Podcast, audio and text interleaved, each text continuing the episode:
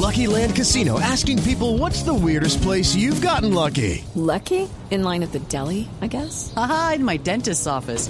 More than once, actually. Do I have to say? Yes, you do. In the car before my kids' PTA meeting. Really? Yes. Excuse me, what's the weirdest place you've gotten lucky? I never win and tell. Well, there you have it. You can get lucky anywhere playing at LuckyLandSlots.com. Play for free right now. Are you feeling lucky? No purchase necessary. Void where prohibited by law. 18 plus. Terms and conditions apply. See website for details.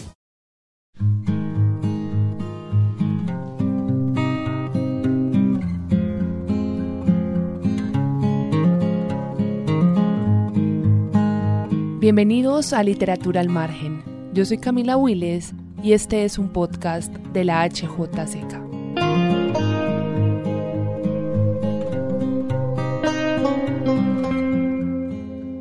Pienso en la primera sangre que vi, pienso en el olor de la sangre, pienso en la sangre que solo es sangre de mujer. Mónica Ojeda, escritora ecuatoriana que vive en España, escribió sobre esa sangre y sobre esas mujeres, seres atroces que trepan los techos y vigilan a las bestias desde los cielos.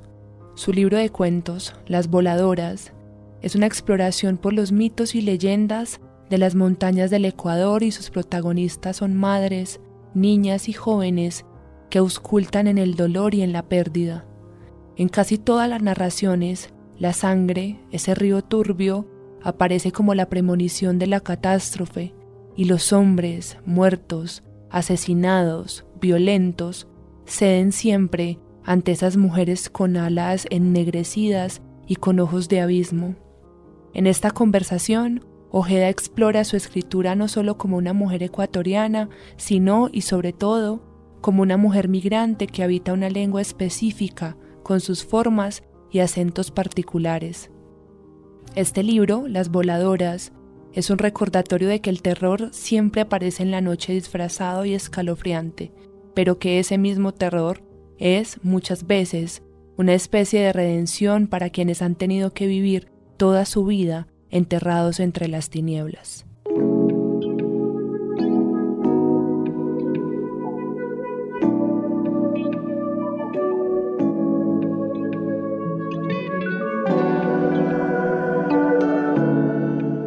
Mónica ha escrito diferentes libros, ha sido reconocida por el New York Times, por el iFestival de Bogotá en diferentes ocasiones, pero sobre todo es una de las voces no solo femeninas, que ustedes saben si han escuchado este podcast, que la idea nunca es consolidar como literatura femenina, es literatura y ya, pero es una de las voces más potentes en este momento de escritura que hay en toda la región, podría decirlo, porque Mónica ha tomado el riesgo de narrar en sus libros y en su poesía cosas que generalmente se consideran penosas o íntimas, ¿no? Y entonces le ponen como rótulos de literatura gótica o de gore, pero pues realmente es la vida que a veces no contamos. Mónica, bienvenida a Literatura al Margen, qué placer tenerte acá.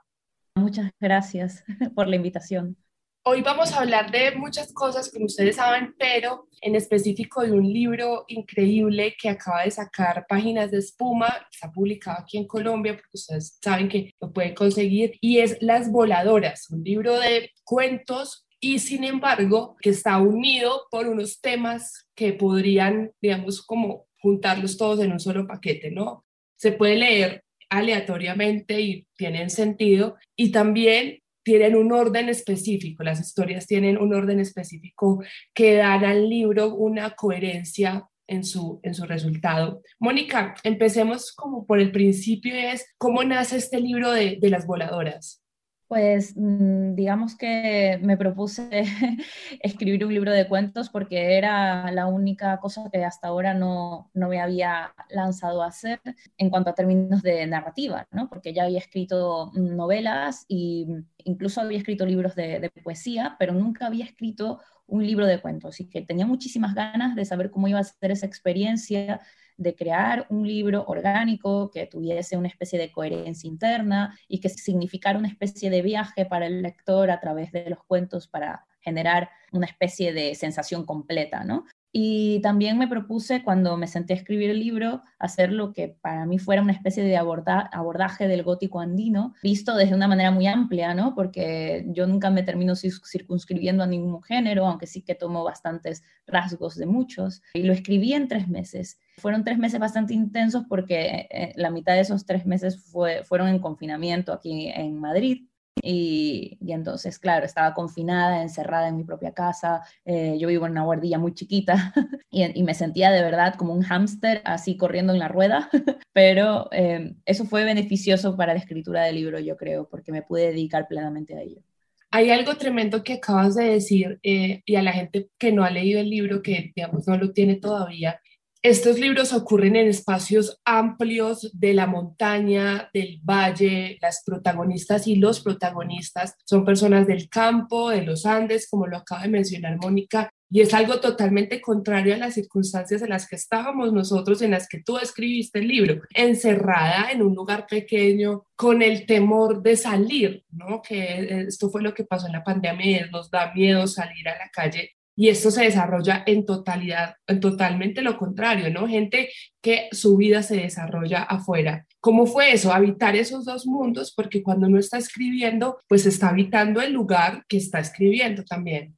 Eh, absolutamente, bueno, para mí, para mí fue, de hecho, bastante fácil porque ya tenía desde hace mucho tiempo, en, bueno, en realidad desde, desde que me, decidí a venir a vivir aquí a España, he venido encarnando en la imaginación todo el paisaje andino, pero también el paisaje eh, de la costa ecuatoriana y, como se me hace cada vez más vívido, yo eh, creo que es algo que pasa con la migración también, que los paisajes que son importantes de tu geografía emocional se convierten cada vez en cosas más tangibles para ti. Pero además yo creo que en los cuentos, cuando aparece esta naturaleza que está allí, estos campos que mencionabas, estos espacios abiertos, eh, siempre están en contraste con las situaciones eh, opresivas y, de encierro que en realidad tienen los personajes metafórica, a nivel metafórico, ¿no? A nivel metafórico, porque no es que están encerrados en, en, algún lugar, no pueden salir de sus casas, pero pareciera que la casa y la intimidad y el mundo íntimo de ellos es un mundo cerrado y, y, pese a que están frente a estos paisajes tremendos, pareciera que no los pueden alcanzar, que fuesen una especie de pintura, pero su realidad en cambio parece una jaula.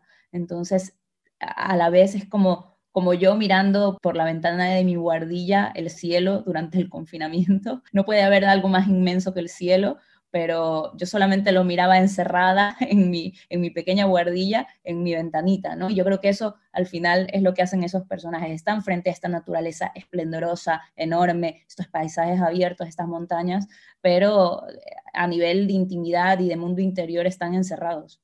El libro, digamos que no hay libro de Mónica Ojeda, no hay relato de Mónica Ojeda que no tenga fluidos. Y eso es bien especial porque, como lo decía ahorita, la escritura de Mónica se basa más que todo en narrar cosas que generalmente son destinadas al silencio de la intimidad y de la privacidad, ¿no? El aborto, la sangre, el periodo, gente que le gusta la sangre, hay algo muy vampiresco y en estos libros yo, claro, está todo enmarcado en esta idea que es lo viscoso, ¿no? Lo que huele, lo que se siente, pero esta idea encubre, digamos, una idea más específica, o si no, dime si estoy equivocada, Mónica, una idea más profunda en vez de específica, y es las relaciones que tiene la gente a través de su cuerpo con los otros, ¿no? Esa sangre que sale de mí como mujer, pero también esa sangre que sale del animal, que estoy matando, cómo es igual, cómo somos iguales y cómo encubre las palabras, por ejemplo, las violaciones. Nunca se dice específicamente la palabra violación, pero pasa, pasa dentro de eso. Cómo crear ese lenguaje tan metafórico y místico, ¿no? Que son como capas que se superponen una de la otra. Sí, yo, yo cada vez más estoy llamando a mi escritura una escritura telúrica y, es con toda la intención de remitir a la tierra con todos sus conflictos. Quiero decir, al concepto de la tierra como ese lugar oscuro de donde nacemos, pero también a donde nos iremos a descomponer, pero también ese sitio en donde desarrollamos todos los periodos de nuestra vida, con todos los conflictos, los dolores y los procesos, y también el sitio en donde habita lo innominable, todo aquello a lo que no le sabemos poner nombre. Hay una especie de misticismo con la tierra también en torno a eso. Y luego también el hecho de que representa, obviamente, lo orgánico, lo natural, que está en nosotros, pero que como especie, y es una característica de nuestra especie y de ninguna otra, como especie, nosotros conceptualmente estamos todo el rato separándonos de la naturaleza. No nos gusta pensarnos como naturaleza, decimos los animales, la, la, naturaleza, como si fuera algo que está ajeno y fuera de nosotros. Y por eso también eso, vestimos el cuerpo, lo perfumamos porque no nos gustan los olores corporales, eh, todas las cosas que tienen que ver con el cuerpo demostrando que es demasiado cuerpo se hacen tras puerta cerrada, ¿no? Eh, las relaciones sexuales en puerta cerrada, eh, vas al baño con la puerta cerrada, o sea, todo lo que tiene que ver con las excrescencias y los fluidos del cuerpo, que al fin y al cabo están y que lo que hacen es recordarnos que no somos algo aparte de la naturaleza, somos la naturaleza, igual que cualquier otro animal del, mundo, ¿no? Lo, hacemos en, una situación de privacidad porque pareciera que si no se ve, entonces ya podemos realmente pensar que no somos parte de ese mundo, ¿no? Y la tierra te lo está recordando todo el tiempo, ¿no? Eh, no hay nada más aplastante que la muerte, ¿no? Y cómo el cuerpo se descompone, ¿no? Entonces, todo, todo eso yo creo que habita en mi escritura y por eso digo que es muy telúrica, ¿no? Que remite a esas cosas oscuras de la existencia y de la experiencia de ser un ser con cuerpo en el mundo, ¿no? Entonces, luego esta línea también que tiene que ver con, con esto que estábamos hablando de lo innominable, ¿no? Hay cosas que, que, sí que tienen nombre, como la violación, por ejemplo, lo que mencionabas, pero que en algunos relatos yo prefiero no, no ponerla porque si no la pones, regreso al concepto o regreso a la situación experiencial que, en la que quiero meter al lector, de olvidarse que esto tiene un nombre y por lo tanto entrar realmente en el horror de lo que no tiene nombre, ¿no? Entonces, para hacer la violación más violación, no le pongo el nombre de violación, solo te la cuento de tal modo que se genere en tu cabeza la intuición de que algo como esto ha ocurrido y quizás si solo pongo la palabra es menos, menos, el efecto se genera en una medida menor, poco interesante incluso, ¿no? Entonces es volver a ese territorio en donde todavía no había lenguaje para ponerle nombres a las cosas, ¿no?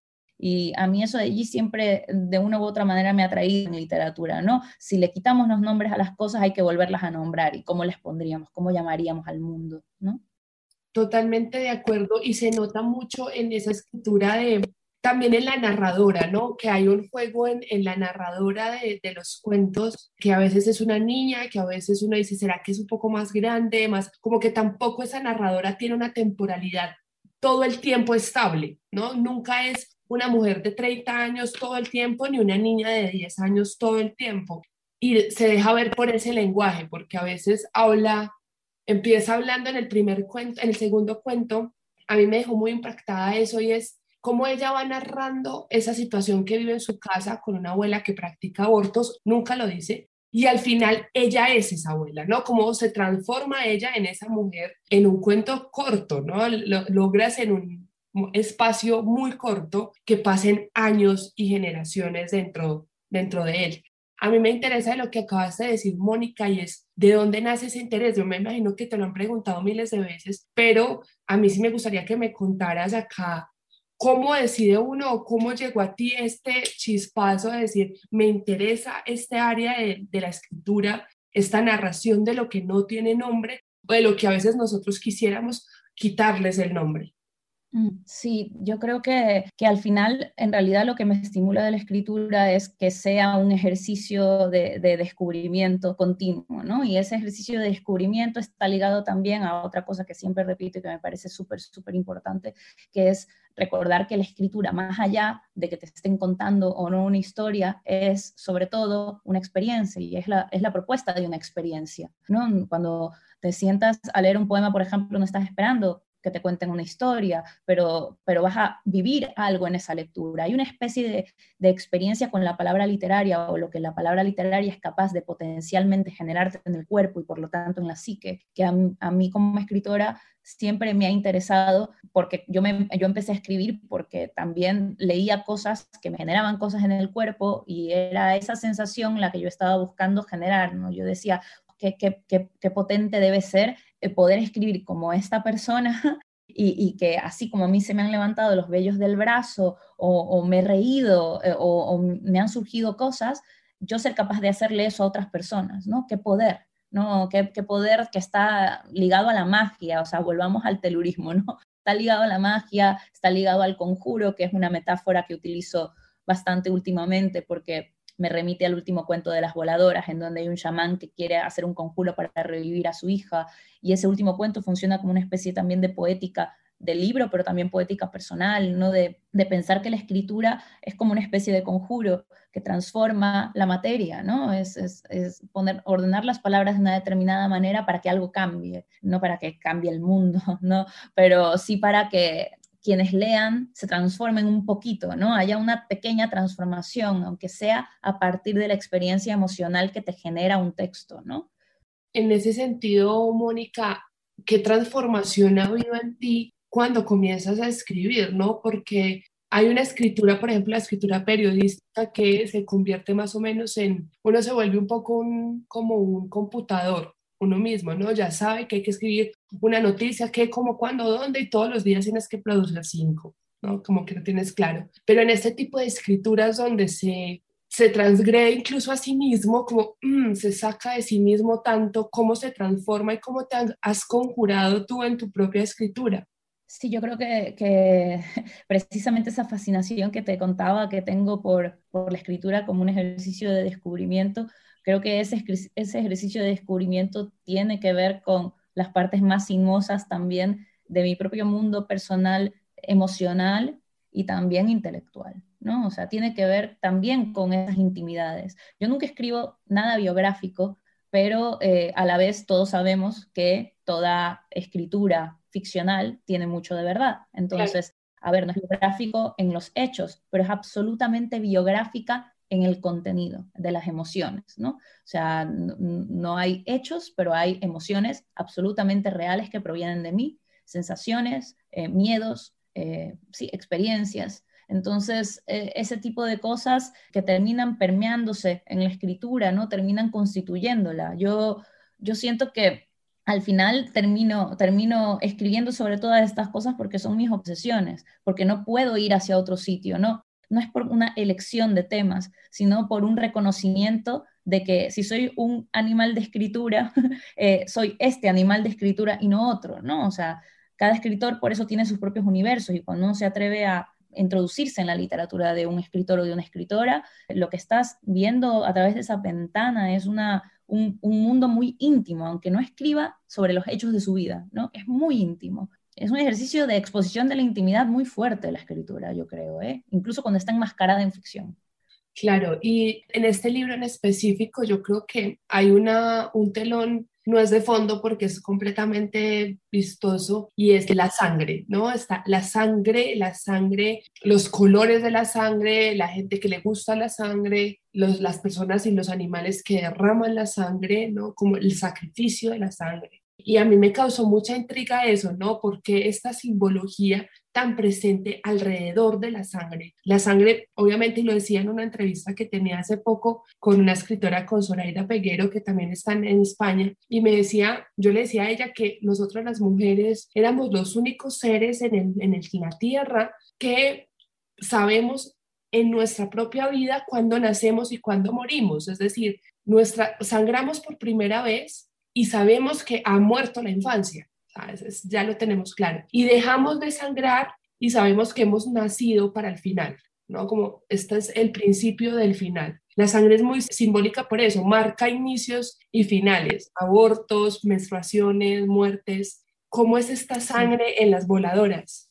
Claro, yo creo que es algo que también funcionó, empezó a salir en la escritura de las voladoras de una forma bastante orgánica, no planificada, es uno de esos descubrimientos de la escritura, ¿no? Igual que el tema de, de, la cabeza, ¿no? Que, que, en sangre coagulada termina con una idea también que tiene que ver con una cabeza que se cae y luego eh, escribo cabeza voladora y también hay un tema de cabeza que terminó, los cuentos se escribieron en, no, no, uno seguido eh, del otro, entonces ocurrió un poco también porque después me di cuenta de que había ese ritornelo. Y así hay algunos ritornelos en el libro, la sangre, eh, el tema de volar, lo aéreo, también es algo que, se repite mucho, los pájaros, también aves. Yo, yo creo que son cosas que terminan saliendo en la escritura de una forma inconsciente, pero que revelan también como una especie de vinculación que, personal que tú tienes con el tema. Entonces, en mi caso, yo sí que siento que el tema de la sangre está muy conectado con lo que estábamos hablando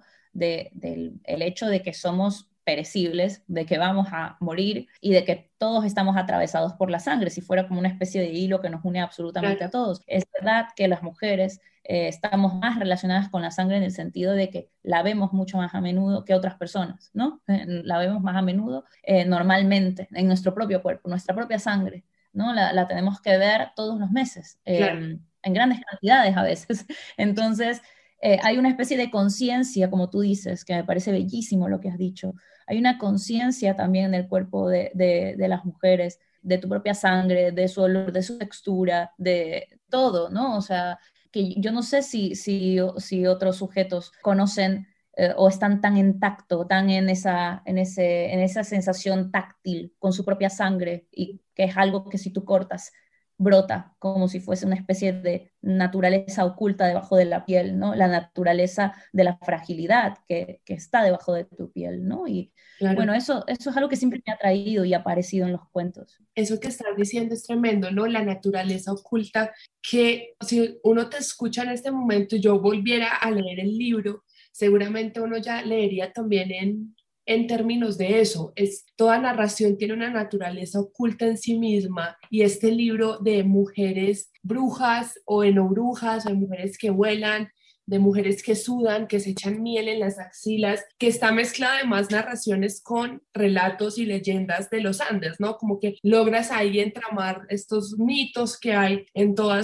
América Latina, está llenísima de, de mitos y de eso. ¿Cómo son estas mujeres de este libro? Estas mujeres que describiste y, cómo, cómo las escribiste. Quiero saber sobre esas mujeres. Sí, eh, yo, yo creo que también esto es algo que salió de, de, forma inconsciente, pero ya visto el libro me doy cuenta de que son todas personajes que tienen una cosa en común y eso es, primero, que evidentemente están en situaciones hostiles, en situaciones en donde eh, tienen mucho miedo o están recibiendo violencia y como consecuencia tienen miedo o desean, están en una situación de fragilidad.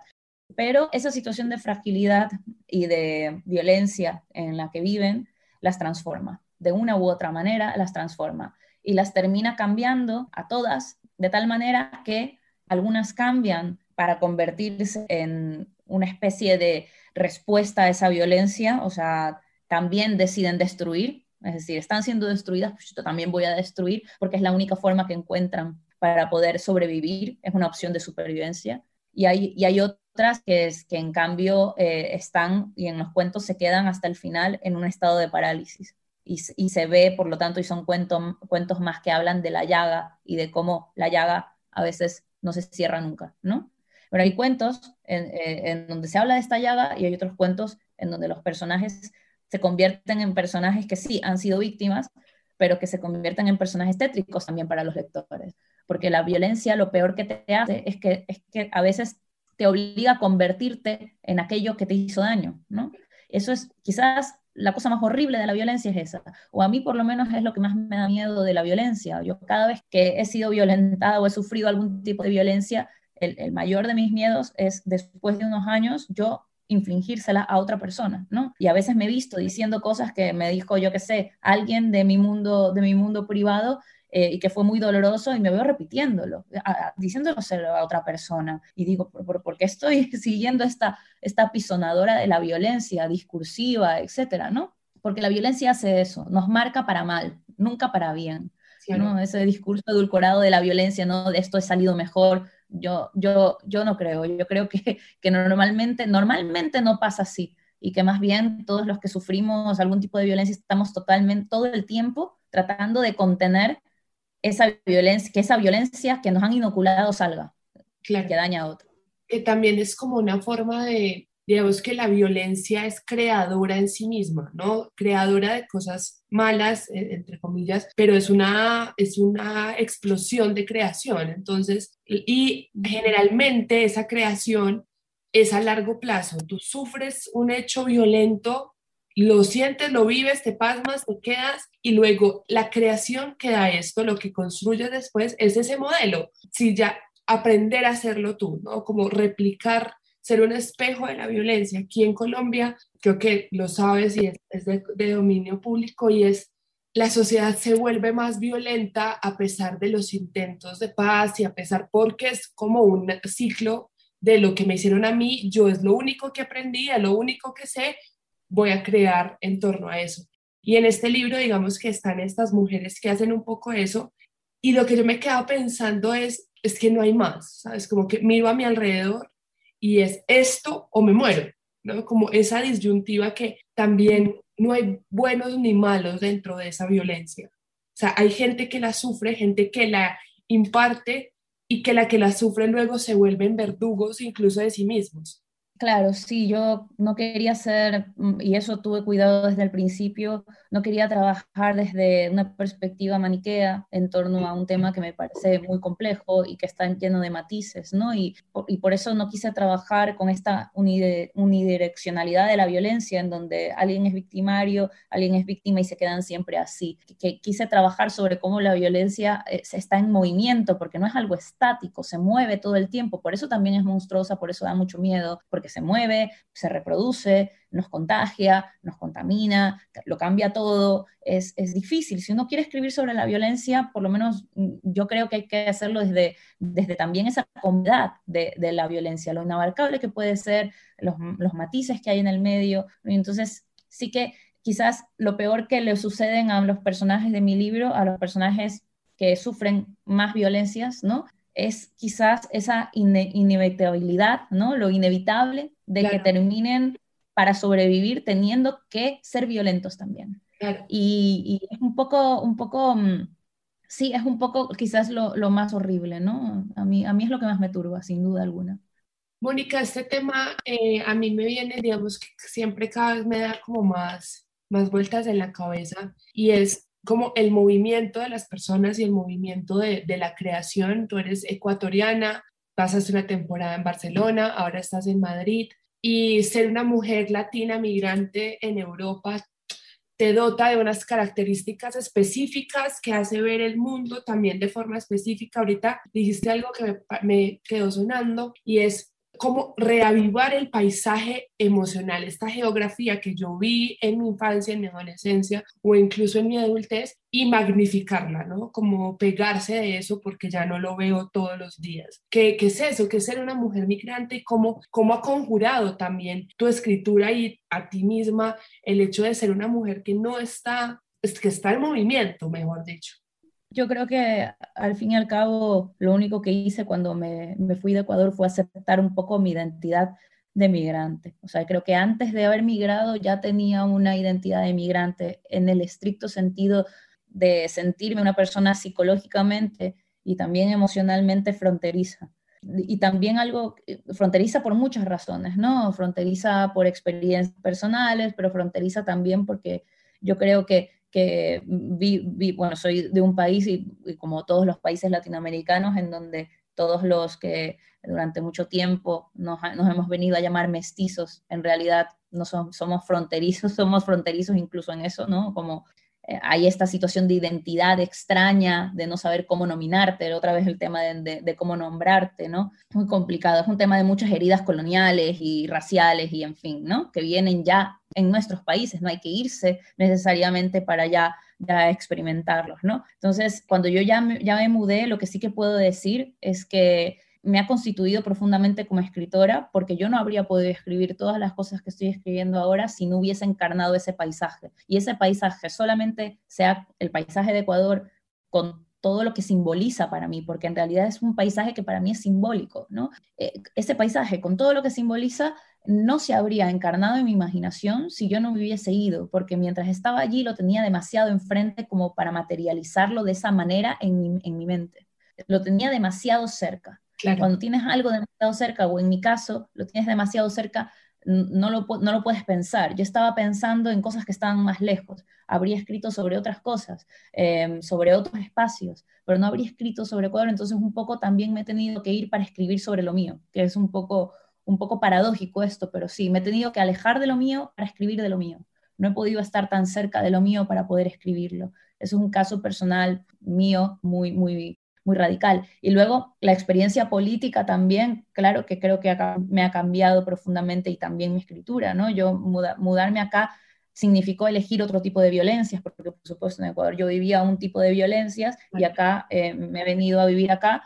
Em, he cambiado la tranquilidad de caminar por la calle sin tener ningún miedo ni por la noche, ni por el día, ni por la madrugada, ni, ni, ni ningún momento de que me pase nada pero la he cambiado para tener toda la situación migratoria y racial em, tremenda que existe en Europa. O sea, y pues, políticamente eso también te cambia, eso también te hace posicionarte, ha cambiado mi feminismo, ¿no? Yo era eh, feminista seca, ahora no me considero feminista seca, me considero feminista antirracista. Entonces hay todo un montón de cosas políticas que han cambiado en mí a partir también de esta experiencia de la migración, ¿no?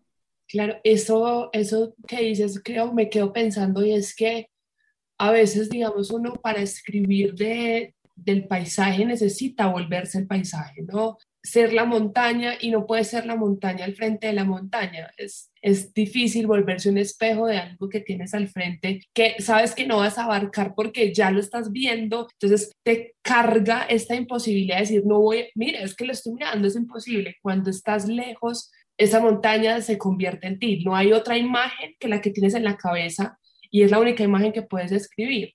Sí, sí, totalmente. Yo creo que hay, una necesidad de distancia, de tomar distancia. O por lo menos yo lo necesito. Hay personas que no, que, escriben desde de lo que tienen muy cerca y lo hacen de una manera fascinante. Pero yo no, yo necesito tiempo y necesito espacio, porque si no, me aturdo. Lo que está demasiado presente me, me deja sin palabras y sin espacio de pensamiento. Por ejemplo, yo no he hablado ni he escrito nada cada vez que alguien me pregunta sobre qué opinas del tiempo del COVID. Yo le digo, no lo sé, lo estoy viviendo, no puedo decirte nada sobre este tiempo. no hay nada que articular en torno a este tiempo porque lo estoy viviendo. Yo necesito que algo se convierta o en pasado o que se distancie de mí para pensarlo. Totalmente de acuerdo. Yo, yo también siento lo mismo y siento que la distancia también te da una, una, no sé si decirlo como una ventaja, pero sí es de, los recuerdos son más benevolentes que la realidad. Y en la escritura esa benevolencia puede ayudarte para darte ciertas licencias. A veces yo lo pienso, yo soy de Medellín y pienso a veces en mi casa, que era una casa de campo, y me la imagino de una forma, y estoy segura que no era ni siquiera de esa forma, que seguramente era mucho más pequeña, mucho más, no sé, no tan dotada de ciertas cosas que la imaginación va llenando dentro de la memoria. Mónica, no sé si Dulce te, te comentó, pero hablaron de las canciones o no te dijo nada de canciones. Eh, sí, creo que me dijo lo de las canciones, pero yo lo olvidé un poco, pero ahora te puedo decir, lo, puedo improvisar. De una. Entonces, eh, Mónica va a contar un par de canciones que ella quiera contar su historia, que le hayan de pronto servido para el libro. Si quieres, Mónica, cuéntanos. Pues mira, eh, de Inma Sumac hay algunas canciones que, que fueron fundamentales para mí. Una que se llama Calls of the Andes,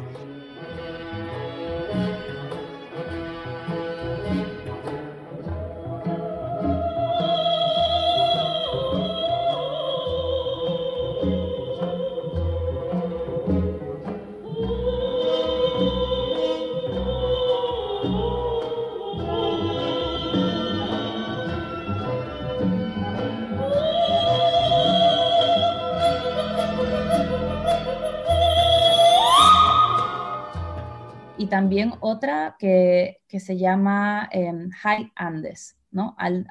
Altos Andes. Esas dos de Ima Suma eh, para mí fueron muy, muy importantes en la escritura de, de, del libro.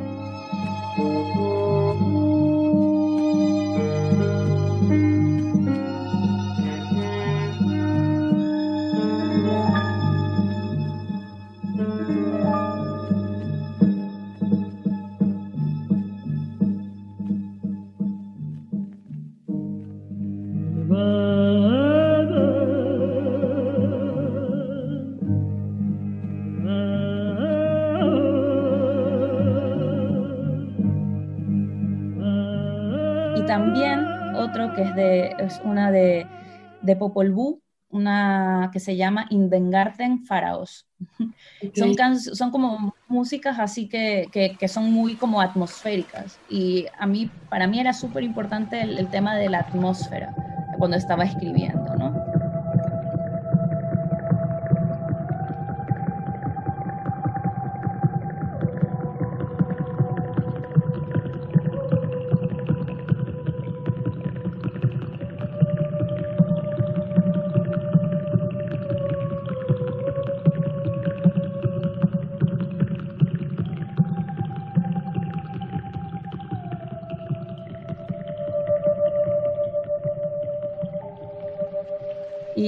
Otra, además, que ahora se me ocurre que también escuché mucho, fue La Conquistada de los Jaivas, que, que, también, em, como tiene muchos instrumentos andinos, también me venía a la mente todo lo que estaba escribiendo en ese momento. En el horizonte de mi mente se ha escondido el sol, como un recuerdo que me llega de su corazón.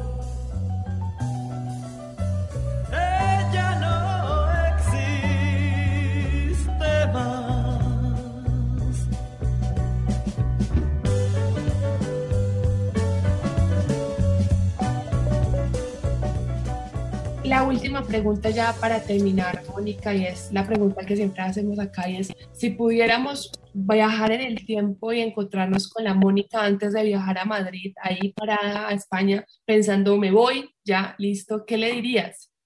Ay, le diría que, que no tenga tanto, tanto miedo, que es la decisión correcta. Yo creo que, que, estoy mucho mejor, mucho mejor acá. A veces necesitas una distancia con ciertas cosas que amas. A veces, además, yo creo que si algo he aprendido ahora es eso, que a veces hay cosas, espacios, gente que solamente puedes amar bien a cierta distancia y cuando estás tan cerca a lo mejor te está, no, no, eres capaz de amarlos de cerca. Eh, yo creo que amo más a, a, mi familia, la amo mejor, no, o sea, la amo igual, pero la amo mejor a distancia que cuando estaba allá y estaba con ansiedad y estresada y no podía cuidar de ellos de una manera eficiente por más que estuviese cerca, ¿no? Entonces, ahora estoy acá más tranquila, tengo más paz y por lo tanto puedo cuidar mejor de los míos.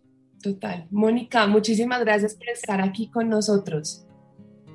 No, a ti por el espacio, por la lectura y por la conversación. Muchísimas gracias. Muchísimas gracias, Mónica.